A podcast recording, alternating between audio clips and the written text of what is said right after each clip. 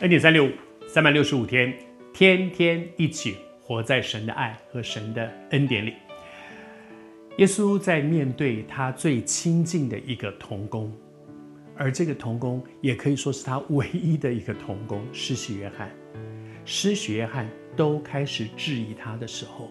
耶稣用圣经的话来回答，我觉得这是一个最好的面对不同的想法、不同的意见，在教会当中服事里面可能会有一些争论的时候，公说公有理，婆说婆有理的时候，这个时候不是更多的讨论，因为更多的讨论只会让大家更坚持己见，因为两个人在讨论嘛，你说你的理，我说我的理，所以我一定要讲得更有理，才能够压过你的理，因此就会产生更多的对立。回到圣经里面，不是你觉得，我觉得，而是圣经怎么说的。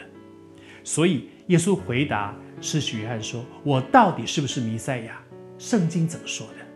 我现在做的跟圣经所说的一不一样？你就明白了。我觉得真的是一个很好的属灵原则。面对争论，面对质疑，面对一个问号，最好的解答方式是回到圣经里说那。”圣经怎么说呢？圣经怎么说？当耶稣讲完了这一堆话的时候，后面耶稣讲了一段话，我觉得那是他非常伤心的一句话。他说：“凡不因我跌倒的，就有福了。”他这样说，就是连施洗约翰。我这么亲近的同工，你是我的表哥，你是为我开路的，你是在我前面为我预备道路的人。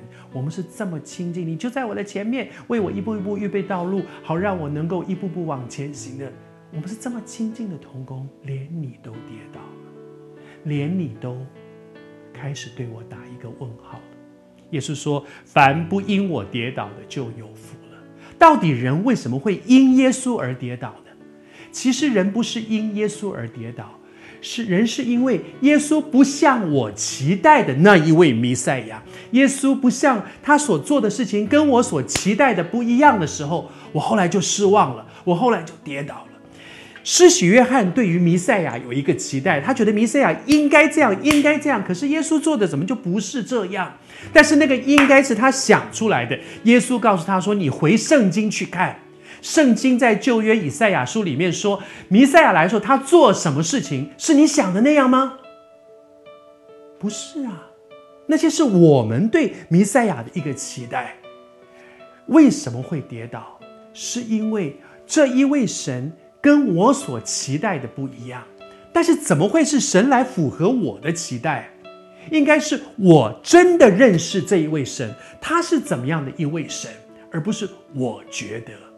我觉得我祷告了这么久，主应该要垂听的。我觉得我我跟神说，主耶稣啊，这个工作这么适合我，你一定要让我找到这个女孩，我这么喜欢，请你让我追到她。我有很多我觉得，但是圣经里面说，神的意念不同于我们的意念，神的道路不同于我们的道路。关键在我们要相信，虽然不同。可是他的意念，他的道路高过，终究有一天你会发现，虽然神的做法跟我期待的不一样，跟我的期望不一样，有一天你会发现说，哦，还好上帝不是找我的，因为他的意念真的高过我们的意念。你也正在面对这样的冲击吗？但愿今天也对你，主也对你说，试试看，放手，交给神，有一天你会发现，主的意念真的。高过你的意。